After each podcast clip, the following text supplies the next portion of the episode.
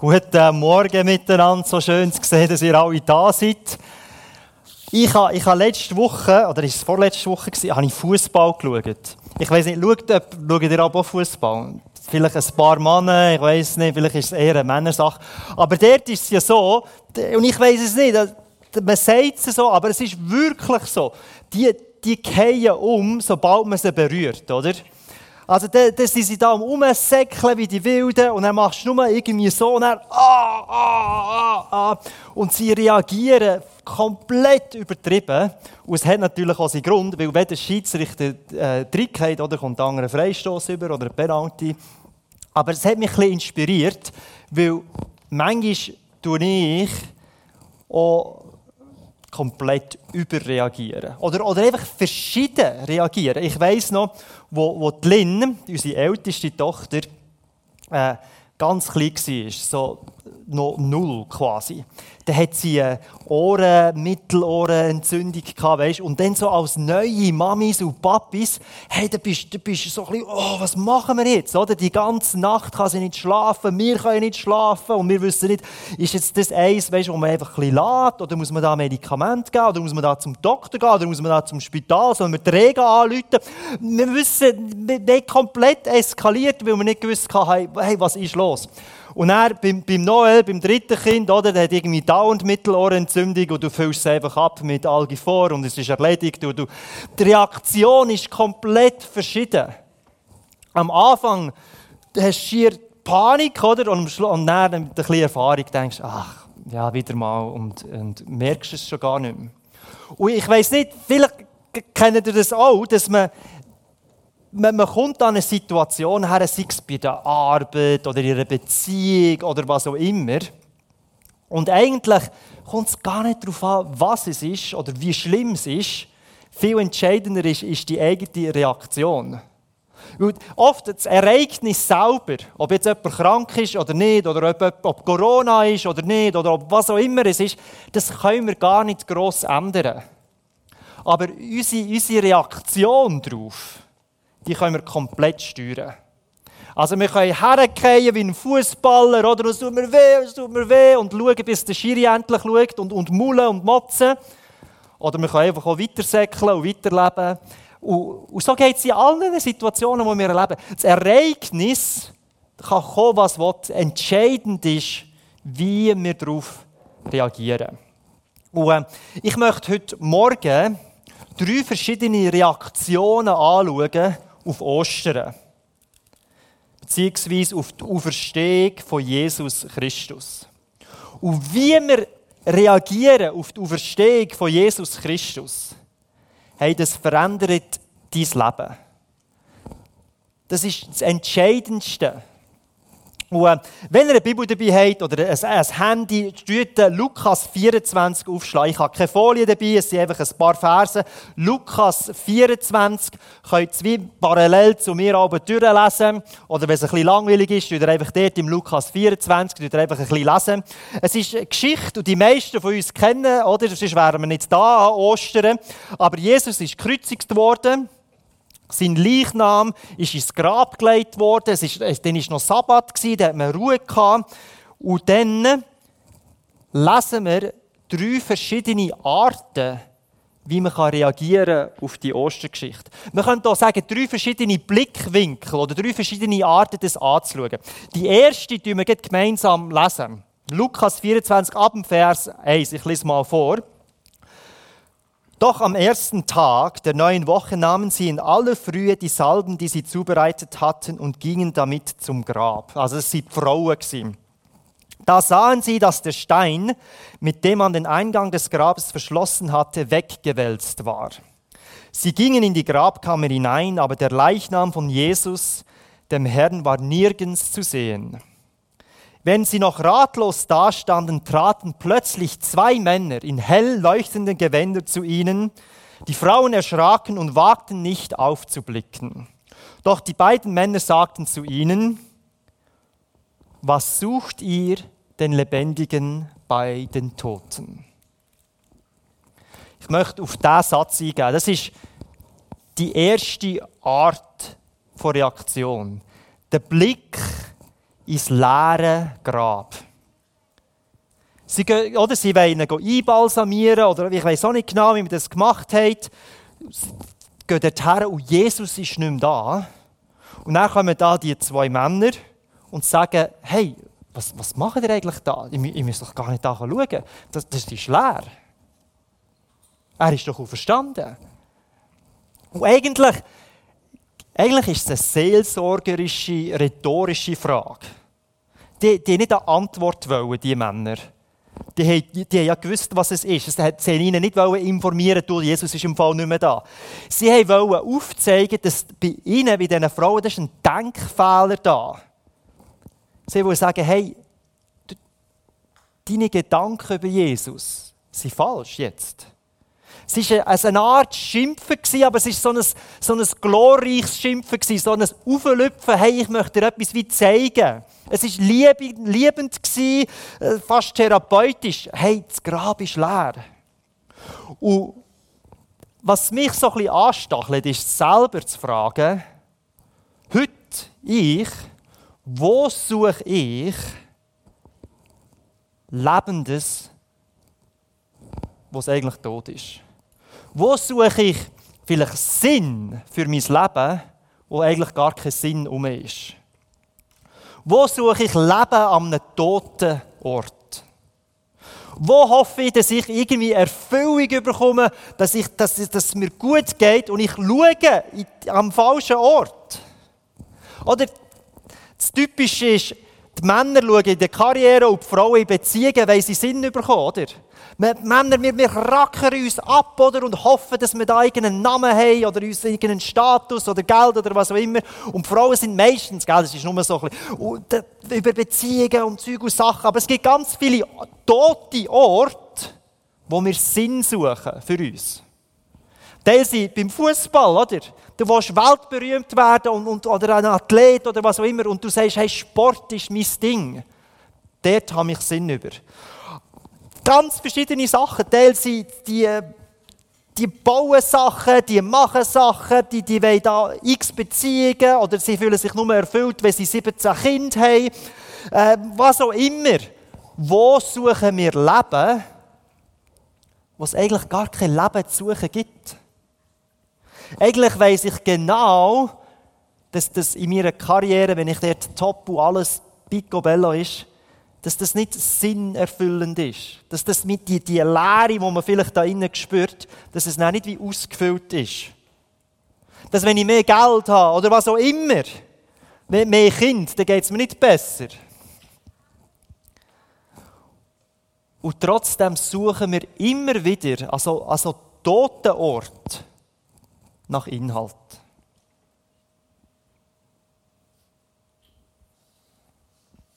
Ich glaube, eine der grössten Versuchungen, die wir haben, ist die Suche nach Bestätigung außerhalb von Gott. Wir, wir suchen irgendwo irgendetwas, irgendjemand, wo uns wie bestätigt, uns Liebe zeigt, uns Sinn zeigt, außerhalb von Gott. Das machen wir ständig. Und es ist ein toter Ort. Genau diese Frauen haben ins leere Grab gelegt, geschaut und gemerkt, hey, da, da ist nichts mehr rum. Das ist, das ist die erste Reaktion. Gewesen. Der Blick ins leere Grab. Wo suchst du? Wo such, suchen wir als Quelle nach Leben? Und die zweite Reaktion, wenn wir zusammen anschauen, es ist ein bisschen später im, im Lukas 24, äh, Lukas 24, Vers 15. Dort sind äh, zwei Jünger, man sagt ihnen Emmaus-Jünger, die waren unterwegs, die waren am Laufen in die nächste Stadt und die waren am Schnurren miteinander und dann passierte Folgendes. Und während sie so miteinander redeten und sich Gedanken machten, trat Jesus selbst zu ihnen und schloss sich ihnen an. Doch es war, als würden ihnen die Augen zugehalten. Sie erkannten ihn nicht. Worüber redet ihr denn miteinander auf eurem Weg? fragte er sie. Da blieben sie traurig stehen. Ihre andere Übersetzung heißt, ihr Blick ist am Boden gegangen. Es ist der Ausdruck von Enttäuschung. Ihre Reaktion an Ostern war, hey, wir sind einfach enttäuscht. Sie haben Boden geschaut und sie haben die Welt nicht verstanden. Sie haben doch mit dem Jesus, sie sind doch unterwegs gewesen. Sie haben Wunder erlebt. Sie haben selber Leute geheilt. Sie, sie haben das Gefühl gehabt, hey, das ist jetzt der richtige Retter. Und dann haben sie ihn ans Kreuz genagelt und er war weg. Gewesen, und sie waren komplett enttäuscht. Gewesen. Ich habe das Gefühl, in dem Moment, wo sie dort wie unterwegs waren, es sind so ein wie zwei Sachen. Das eine war, sie waren enttäuscht von Jesus, weil er dann ist er fast wie zu normal war. Er ist einfach mit ihnen gelaufen und ist, ist nichts Spezielles gewesen. Kein Feuerwerk, hat einfach mit ihnen geredet. Und sie eigentlich wollen, dass, dass, dass jemand kommt und sie haben einfach gehofft, dass es Jesus ist, ein Messias kommt, der sie befreit von ihren Umständen, wo sie, wo sie sagt, hey, befreie uns von diesen Römern. Und jetzt kommt er einfach und läuft mit ihnen. Das ist viel zu normal. Sie haben das Außergewöhnliche wollen. Und sie enttäuscht gewesen. Und vielleicht ist das manchmal auch bei uns so. Wir sagen zwar, ja, ich suche Gott, hey, aber es soll dann so richtig spektakulär sein, oder? Und wir sehen gar nicht in unserem normalen Alltag. Oder? Wir sehen gar, wir sind im Bus irgendwie am Fahren und wir merken nicht, dass ich hier in diesem Bus fahre oder im Zug fahre oder was auch immer, dass, dass da vielleicht eine Begegnung mit Jesus möglich ist. Ich möchte lieber, dass die Decke vom Bus sich öffnet und ein Blitz angeht, oder? Und die Rädchen abgehen und Jesus da ist und quasi ein riesen Wunder tut. Aber im ganz normalen Innen merkt man, dass Jesus gar nicht da ist. In meinem Alltag innen.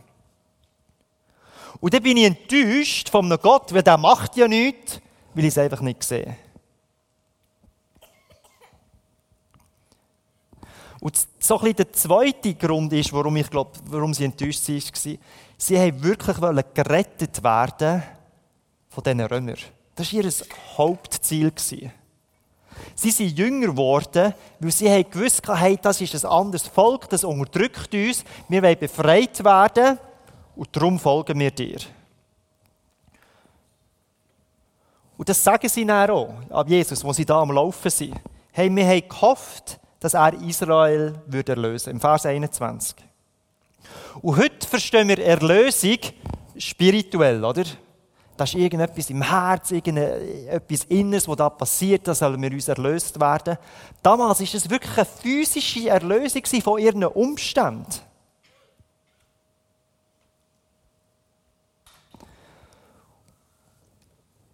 Und vielleicht sind wir enttäuscht von Gott, weil wir auch eine Befreiung, eine Erlösung von unseren Umständen uns wünschen, als eigentlich eine innerliche Erlösung. Natürlich, ich glaube fest daran, Jesus verändert unsere Umstände. Er kann, er kann Heilung reinbringen, er macht es gern, er will das auch. Aber die, Jesus läuft mit ihnen und dann fährt er an erklären, hey, da gibt es eine andere Art von Erlösung. Nicht, nicht nur von deinen Umständen, sondern das ist viel mehr. Und wenn ich in mein Leben nachdenke, und vielleicht können wir gemeinsam kurz nachdenken, wo, wo sind wir gefangen? Und wo sind wir oft gefangen? Oder so die offensichtlichen Sachen sind der Alkohol oder Drogen oder was auch immer, oder? Aber wo sind vielleicht die anderen Sachen, die uns wie gefangen nehmen? Wir lenken uns zum Teil zu Tode ab.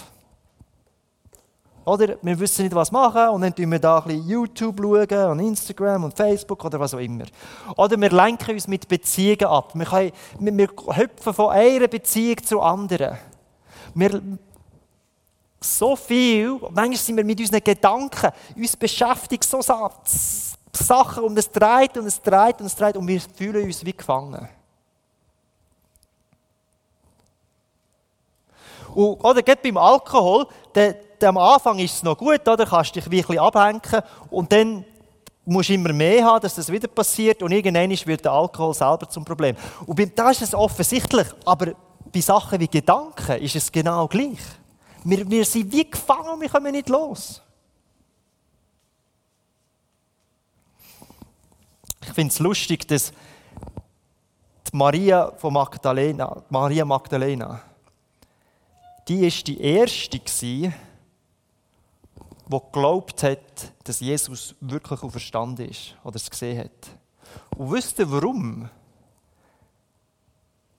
Sie war ziemlich sicher eine Prostituierte und wir wissen ganz sicher, dass, Dämon, dass äh, Jesus Dämonen austrieben hat aus sie. Also sie, sie war wirklich gefangen mal. Offensichtlich für alle zu sehen. Und sie hat gewusst, ich brauche Befreiung. Ich brauche nicht nur eine Befreiung von, von meinen Umständen, dass mir ein bisschen besser Ich brauche etwas, was innerlich passiert, etwas viel Größeres. Das Problem ist, die meisten von uns sind nicht wie die Maria, sondern die meisten sind uns wie, wie einer von diesen Jüngern auf dem Weg nach, nach äh, Emmaus. Wir merken gar nicht, dass wir gefangen sind.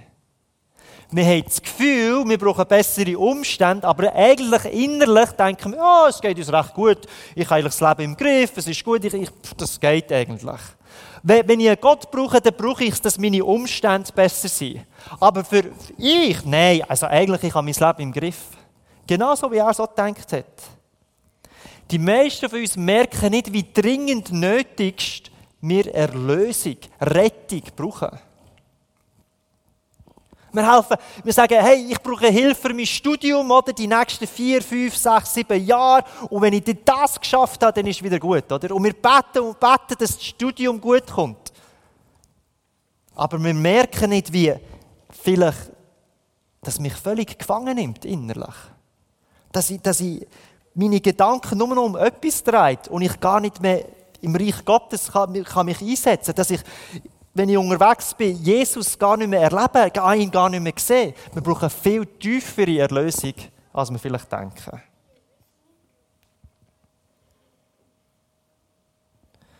Die erste Reaktion ist, ist, ist, ist der Blick ins leere Grab. Die Suche nach Leben am falschen Ort. Und die zweite Reaktion war so der traurige Blick auf den Boden, die Enttäuschung. Ich bin wie enttäuscht worden vor Gott, weil er meine Umstände nicht besser gemacht hat. Und jetzt glaube ich nicht an ihn. Und wir merken nicht, wie tief wir eigentlich Erlösung, Rettung brauchen. Und dann kommen wir zum, zum letzten und dritten Blick. Und ich lese da wieder vor, ab dem Vers 27. Lukas 24, Vers 24. Jesus läuft mit diesen zwei Jüngern. Und er heißt dann ging er mit ihnen die ganze Schrift durch und erklärte ihnen alles, was sich auf ihn bezog. Zuerst bei Mose und dann bei sämtlichen Propheten. Also er ist die damalige Bibel durchgegangen und hat nicht nur erzählt, hey, schaut die Geschichte an, sondern sagt, hey, die Geschichte hier, das ist im Fall ein Bild für Jesus. Die Geschichte hier, das ist auch ein Bild für Jesus. Die, alles, was auf sich bezogen hat, hat er ihnen erklärt. Und dann geht es weiter. So erreichten sie das Dorf, zu dem sie unterwegs waren. Jesus, das finde ich lustig, Jesus tat so, als wollte er weitergehen. Dabei hat er genau gewusst, was jetzt kommt. Aber die beiden Jünger hielten ihn zurück. Bleib doch bei uns, baten sie. Es ist schon fast Abend, der Tag geht zu Ende. Da begleitete er sie ihnen und blieb bei ihnen. Und er als er dann mit ihnen am Tisch saß, nahm er das Brot, dankte Gott dafür, brach es in Stücke und gab es ihnen. Da wurden ihnen die Augen geöffnet. Und sie erkannten ihn. Doch im selben Augenblick verschwand er und sie sahen ihn nicht mehr. Und er sage sie, war uns nicht zumute, als würde ein Feuer in unserem Herzen brennen, während er unterwegs mit uns sprach und uns Verständnis für die Schrift öffnete, sagten sie zueinander. Also zuerst erkennen sie ihn dann geht er mit ihnen die Schriften durch und sagt, hey, das, das ist es. Und dann spätestens beim Abendmahl, wo er das Brot bricht, wird ihnen die Augen geöffnet. Nicht fürs leere Grab, nicht aus Enttäuschung, sondern die Augen für das, wer, wer er wirklich ist. für Jesus Christus. Es ist ihnen warm ums Herz geworden. Und ich glaube, das ist wie das Geheimnis. Sie hat gesagt, hey, wo wir miteinander unterwegs waren, ist uns dann nicht warm geworden ums Herz. Hat es nicht dann brennen. Also ein Unterwegssein mit ihm schafft das erst. Oder es gibt verschiedene Arten, wie man, wie man die Bibel lesen kann. Eins ist so eine moralische Art, wo man sagt, hey, ich will besser werden, ich, äh, das geht um mich, wie kann ich mich verbessern, wie kann ich auf ein nächstes Niveau überkommen, was ist mein Beitrag zur Welt, wie, wie kann ich befreit werden von dem. Und dann gibt es aber noch eine Christus-orientierte, zentrierte Art. Und du siehst, du tust wie eine Brille anlegen und du siehst alles aus dem Blickwinkel vom auferstandenen Jesus Christus.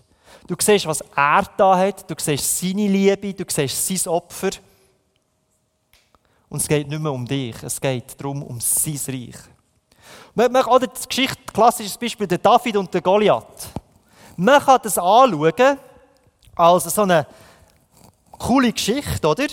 Wo der, der Underdog, der David, oder, kommt und er schlägt den Grossen und man kann dann lesen, hey, alles ist möglich, wenn du nur genug hart trainierst, oder sein vorheriges Leben ist, ist, ist ein Training gewesen und irgendwann musst du einfach bereit sein und es kommt in Zeitpunkt mit genug Disziplin und so weiter und dann wirst du gross gemacht werden und du wirst deine Finden schlagen. Oder man kann es so lesen, der David war der Kleinste, der Jüngste, der Schwächste. Und der Schwächste steht jetzt gegen Goliath. Weil Erlösung oder Errettung durch Schwachheit kommt. Auf die eine Art, wenn wir es lesen, haben wir das Gefühl, hey, wir müssen Held sein, oder? Wir warten es einfach ab, dass, dass wir dann gross werden. Auf die andere Seite können wir lesen, nein, nein, ich bin schwach. Und ich will einfach nur, dass der auferstandene Jesus durch mich wirkt. Und es zwei verschiedene Arten, wie man die Auferstehung kann lesen kann, wie man die Bibel kann interpretieren kann. Und mein Wunsch ist es, dass, dass durch unser Unterwegssein mit Jesus uns die Augen geöffnet werden für ihn selber. Nicht, dass, dass unsere Umstände besser werden oder irgendetwas anderes, sondern dass wir einfach näher zu ihm kommen können. Das, das ist das Geheimnis von Ostern.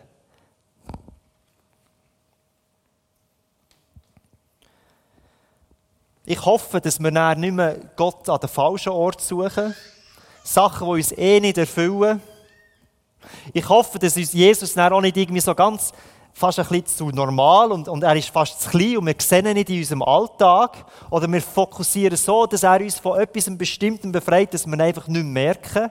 Oder dass wir mal so enttäuscht worden sind von ihm, dass wir das Gefühl haben, ja, der hat mir nichts mehr zu sagen, ich eigentlich nichts, nichts mehr mit ihm zu tun haben. Sondern ich hoffe und bete, dass, ich weiß nicht, ob ihr das kennt, aber manchmal hast du wie so eine innere Leere. Der, der Sinn fehlt wie in deinem Leben. Und es ist wie ein Loch. Und wir versuchen, das wieder zu füllen. Und nur Jesus kann das füllen. Du kannst viele verschiedene Sachen probieren. Schlussendlich ist es nur Jesus, der das füllen kann. Und äh, ich möchte, ich möchte uns einladen, vielleicht zum zehnten Mal, vielleicht zum ersten Mal, wie so eine bewusste Entscheidung für den auferstandenen Jesus zu fällen.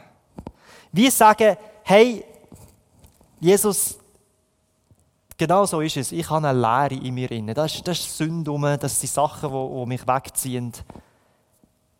Ich will, dass du das fühlst. Ich will, ich will mir wie die richtige, die richtige Reaktion zeigen auf deine Auferstehung. Ich will den richtigen Blickwinkel haben. Ich will, dass du in mein Leben kommst und es veränderst. Dass du, dass du der Sinn bist in meinem Leben. Und, äh, ich werde jetzt beten und wenn ihr wollt, betet doch einfach leislich für euch mit. Es ist ein ganz simples Gebet, wo ich einfach sage, hey, Jesus, erfüll mein Leben neu. Das ist die einzige richtige Reaktion, die wir haben an Ostern. Alles andere ist für nichts. Aber so, das, das verändert alles. Also, wenn du willst, kannst du mitbeten oder heim im Livestream, es kommt nicht darauf an. Vielleicht zum ersten Mal, vielleicht aber auch zum x-ten Mal. Aber ich komme, wir beten zusammen. Kannst einfach leislich bei dir im Herzen mitbeten. Vater im Himmel, vergib mir, dass ich oft so oft an falschen Orten meinen Sinn suche. An so vielen Orten falsche Rettung suche. An so vielen falschen Orten nach, nach Befreiung, nach Erlösung suche. Vergib mir. Und Vater im Himmel, hilf mir, alles wegzunehmen, was zwischen mir und dir steht. Die Sünde wegzunehmen. Vater, erfüll mich mit etwas Besserem, mit dem Heiligen Geist. Lass mich erkennen, wer du bist. Lass deine Kraft in mir zur Wirkung kommen. Amen.